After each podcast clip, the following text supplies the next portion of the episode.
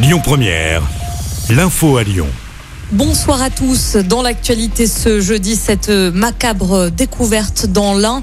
Deux corps ont été retrouvés dans un bungalow détruit par les flammes la nuit dernière. Ça s'est passé dans le camping de Priet. Une enquête est en cours. L'actu, c'est aussi ces fortes chaleurs dans le Rhône. Les plans canicules ont été déclenchés dans les établissements recevant du public. C'est le cas notamment dans les EHPAD avec l'installation d'espaces fraîcheurs pour les résidents. Des températures atteignant les 38 degrés sont attendues en cette fin de semaine. Des chaleurs qui entraînent une dégradation de la qualité de l'air. Un épisode de pollution à l'ozone est prévu dans les prochains jours sur notre région, euh, souligne Atmo Auvergne-Rhône-Alpes. Le maire de Tizy-les-Bourgs devant la justice aujourd'hui. Il est soupçonné d'avoir passé des soirées alcoolisées avec des mineurs d'un foyer de la commune en décembre dernier. Martin Sauton est convoqué aujourd'hui au tribunal de Villefranche-sur-Saône. L'élu risque jusqu'à un an de prison et 15 000 euros d'amende.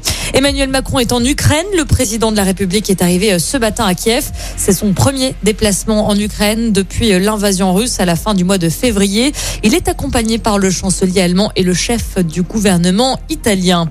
Place aujourd'hui à l'épreuve de français pour les élèves de première. Le bac se poursuit. Les candidats planchaient cet après-midi sur un commentaire de texte ou bien une dissertation pendant 4 heures. On en parlait à l'instant, les fortes chaleurs dans le Rhône. Justement, la piscine est un bon moyen pour se rafraîchir.